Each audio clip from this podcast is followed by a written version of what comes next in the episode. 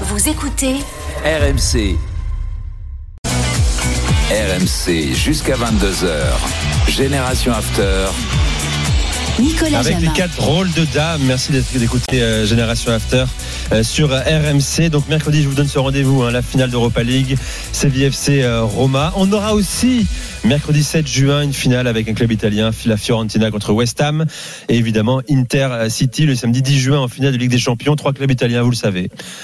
La question arrive en fin de lundi soir, 21h52, avant de passer la main à Gilbert pour l'after. Est-ce à dire que le foot italien est de retour au premier plan du foot européen, mon cher Johan? C'est un peu court comme réflexion? Ouais, c'est trop court. C'est trop court parce qu'on est pris sur l'instant et l'émotion et le fait que effectivement, c'est un fait. Il y a trois clubs italiens, euh, un dans chaque euh, finale euh, européenne. C'est une première d'ailleurs depuis 94. Euh, ça arrive pas si souvent non plus. Mais non, il y a encore trop de choses. J'ai souvent parlé ici de, des tirages au sort qui ont été très favorables au club italien, à la fois en Ligue des Champions, même aussi parfois en Europa League et en Conference League. Euh, je veux dire, euh, la Fiorentina, ils ont pris balle et pas Nice finalement, euh, ce qui aurait, ce qui sur le papier est un peu plus simple, même si on a vu que Bâle les a poussés vraiment jusqu'en prolongation et tout. Mais en termes de tirage au sort, tu as été sur une bonne cuvée, on va dire ça comme ça, alors que les années précédentes, tu tapais tous les gros. Mais en fait, pour dire que le, pour parler de renouveau du football italien, il faudrait que structurellement, il y ait beaucoup plus de choses qui se passent. Il faudrait hein, que le football italien fasse sa révolution culturelle dans l'approche du football, ce que doit être le football aujourd'hui, comment il doit être vu, comment il doit être pratiqué. Et ça, il y a des clubs qui le font. Je parle souvent de révolution culturelle par la province en Italie. Je, je vais souvent utiliser cette euh, expression avec l'Atalanta, avec la, la Fiorentina. Ça, à débattre si c'est la province ou pas, mais Sassuolo, avec Bologne, avec ce, genre d'équipe-là, qui réussissent avec Empoli, qui réussissent à, à pratiquer un football beaucoup plus moderne et européen. La place des jeunes, c'est catastrophique encore en Italie. Voilà, clairement. Encore, euh, c'est pour ceux qui ont regardé encore le, le match récent des U20 italiens avec Casadei. Moi, je m'en remets toujours pas. Je le dirai à chaque fois à, à l'ami Julien Laurence qu'il a fait une bonne pioche. Enfin, c'est pas lui personnellement, Eh oui. mais, mais euh, que Chelsea a fait une bonne pioche avec Casadei. Il y a les stades et les infrastructures. Ouais, on est encore au terme de la préhistoire en Italie. Alors moi, moi, je suis partagé là-dessus parce que J'aime bien les vieux stades, moi. Ouais, mais moi aussi, je suis partagé là-dessus parce que le Via del Mare à Lecce, il me fait, il me fait triper. Le Maradona à Naples, il me fait triper. Mais en fait, quand tu compares avec ce qui se fait en, en Allemagne, en Angleterre, etc., tu peux pas, tu peux pas avoir les mêmes recettes. Tu peux pas développer commercialement ton, ton, ton, ton club de la même manière avec un stade de 60 000 places flambant neuf, avec plein de loges VIP, avec un stade où il n'y a pas de Pas la même hospitality, comme on dit désormais. Exactement. Euh, Il y a toujours des problèmes, moi je trouve, et c'est important, les guerres de clochers entre fédération et ligue, qui ne font pas avancer le football italien. Parce que dès qu'il y en a un qui veut faire avancer le truc, bah, l'autre, par opposition, forcée, bah, ils vont être contre. Et ça, je trouve ça absolument ridicule, parce que c'est juste de la. De la hum, euh, ah, je sais pas comment dire. Une Cosmer, position. là. Ouais. Ouais, c'est juste une position. T'as une position Ouais. d'être contre, donc t'es contre. Tu Bah, on a même en Espagne. hein. T'es contre. Et puis, euh, quelque chose, moi, qui m'intéresse beaucoup, c'est sur le marché des transferts, c'est lié aux jeunes, etc. Mais le poids des agents est insupportable en Italie.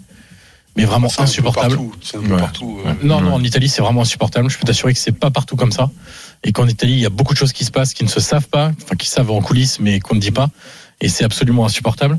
Donc, il y a des clubs qui travaillent bien sur le jeu, le Napoli cette saison. Ce qui est bien, c'est que ces clubs-là sont récompensés.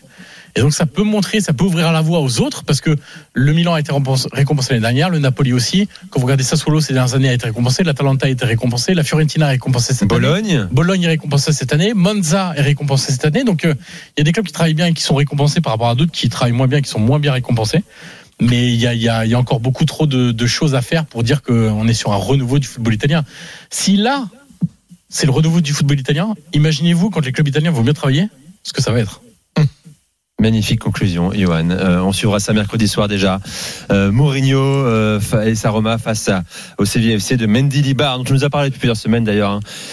Ça sera son cinquième match européen à Mendy Libar. Incroyable. Euh, 62 ans, c'est ça à peu près 62 ans exactement. Tout à fait.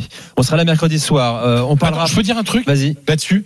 Vous savez que comme ils sont fous à Séville les dirigeants, euh, il y a un petit doute sur le, la continuité de Mendy Libar la saison prochaine. C'est-à-dire que s'il gagne pas la Ligue, la, la Ligue Europa, eh ben il sera, il sera peut-être plus sur la, la saison prochaine. Le mec, il les a sauvés de tout quoi. C'est hallucinant. Vous voyez, comprend. Il y a quand même des, des conneries qui sont dans ce club. Euh, en 30 secondes, Johan, Ouais. tu veux jeter quelque chose sur la Juve. Ouais, sur la Juve, parce que hum, moi, il y a des choses qui me dérangent euh, à la fois au niveau de l'Italie et de l'UEFA dans ce qui est en train de se passer autour de la Juve. Euh, L'espèce de variable d'ajustement pour trouver la sanction adéquate en fonction de est-ce que la Juve gagne des matchs ou pas pour la faire virer de la Ligue des Champions la saison prochaine. Je trouve ça extrêmement gênant. Sur quelle base tu mets la pénalité? Soit il y a une base qui existe, qui est écrite dans un texte et tu le mets. Mais c'est, je trouve ça totalement anormal que tout le monde sait et on nous fait filtrer depuis des semaines à la Ligue, à la Fédération, à l'UEFA, etc., à la FIFA. Ouais, vous verrez, la Juve, ils seront pas en Ligue des Champions. Le but, c'est de virer de la Ligue des Champions. Ouais, mais il reste encore des matchs. Ouais, mais ils vont s'arranger pour qu'en fonction du nombre de matchs qui restent par rapport au truc, on va leur mettre une sanction qui leur permet pas de, de, de, de se qualifier en Ligue des Champions.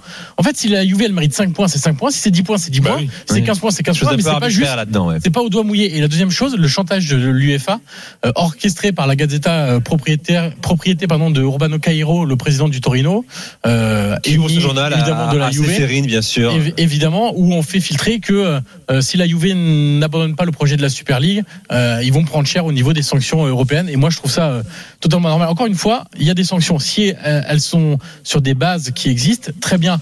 Mais les espèces de trucs de chantage ou au, au doigt mouillé, etc., c'est insupportable. Merci les drôles de dames, c'est un régal ce soir encore. Euh, avant ciao. de quitter le basket, euh, demi-finale match 20, Monaco, Bourg-en-Bresse, Maxime. Bah, La Gielbourg a enfin retrouvé un peu d'adresse à 3 points, mais c'est un peu tard. Ça fait quand même 17 points d'avance là pour euh, Monaco, grâce notamment à un très précieux Donatas Motier-Jounas qui est à 20 points. Il reste 7 minutes à jouer, plus 17 pour Monaco. La suite de ce match dans l'after avec Gilbert Bribois euh, qui prend le relais comme tous les soirs jusqu'à minuit. Bonne soirée sur RMC.